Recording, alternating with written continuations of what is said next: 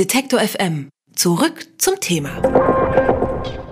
Puh, das ist ganz schön warm. Der Sommer ist da und mit ihm die Temperaturen jenseits der 30 Grad Grenze. Das ist für den Ausflug an den Badesee fantastisch. In den eigenen vier Wänden oder im Büro hätte man es doch gern deutlich kühler. Da gibt es unterschiedliche Vorgehensweisen und fast Glaubenskriege, möchte man sagen, wie man das richtig zu machen hat. Lüften und frische Luft und kühle Luft ins Büro zu bekommen. Wie bekomme ich hier in meinen Glaskasten ins Detektor FM Studio zum Beispiel, der so eine Art Gewächshaus ist, so fühlt es sich zumindest an, frische Luft? Das frage ich Felix Pütschke vom Umweltbundesamt. Hallo, Herr Pütschke. Hallo, grüß Sie. Herr Pötschke, die einen schwören auf kurzes Stoßlüften in der Früh, die anderen lassen das Fenster den ganzen Tag auf, um einen kühlen Luftzug äh, zu haben. Was ist denn richtig? Da gibt es nämlich hier auch immer Streit in der Redaktion.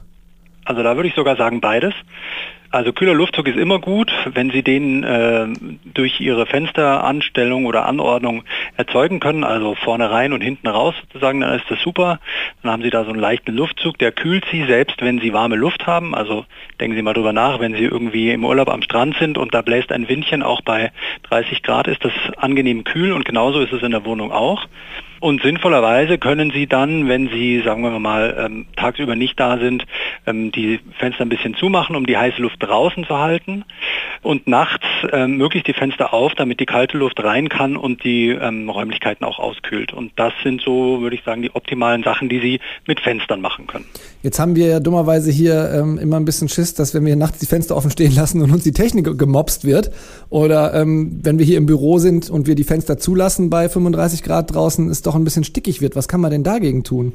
Da ist die einfachste Variante, dass Sie für mechanischen Luftzug sorgen, indem Sie sich einen Ventilator reinstellen. Ähm, der hat dann im Prinzip den gleichen Effekt. Äh, wenn Sie dann Ihre Papierstapel ein bisschen beschweren, dann kommen Sie auch in den Genuss eines kühlen Durchzugs vom Ventilator. Und eine Klimaanlage würden Sie über den Ventilator oder daneben stellen, damit die Luft vielleicht auch noch ein bisschen kalt wird. Was halten Sie davon? Na, das würde ich jetzt nur empfehlen, wenn es vielleicht wirklich überhaupt nicht geht oder Sie vielleicht auch besonders anfällig sind für Hitze, weil zum einen fressen die Dinge ja auch wahnsinnig Energie. Also die brauchen 20 bis 50 Mal mehr Strom als so ein Ventilator. Und dann ist es auch so, Sie müssen die natürlich gut pflegen und reinigen. Also ist ja so Befeuchterwasser drin und da können auch schnell mal Keime äh, drin entstehen, wenn Sie das nicht regelmäßig wechseln. Also mit einem Ventilator sind Sie da günstiger und ganz sicher auch gesünder unterwegs. Stichwort Befeuchtung, Sie haben es schon gesagt. Äh, ich kenne noch den alten Hausmuttertrick, ähm, feuchte Laken oder Handtücher vor die Fenster hängen und die dann offen stehen lassen oder vielleicht auch an den Ventilator hängen. Was halten Sie grundsätzlich davon? Na, das hilft dann sozusagen mit der Verdunstungskälte. Sie können einfach eine Feuchtigkeit irgendwo aufbringen in der Nähe. Äh, also Sie können sich ja auch quasi mit so einem Nebelspray einsprühen. Ja, das gibt es ja tatsächlich zum Kaufen. Also das würde ich jetzt nicht empfehlen, ähm, äh, wie aus so einem Deo-Spray, dass man sich dann so Wasser aufsprüht. Aber aus so einem kleinen Gartenbefeuchter oder sowas gibt es ja was. Das können Sie dann einfach mit Leitungswasser auf den Tisch stellen und sich immer mal wieder ein bisschen absprühen, wenn es wirklich so heiß ist, dass es, dass Sie sowas brauchen.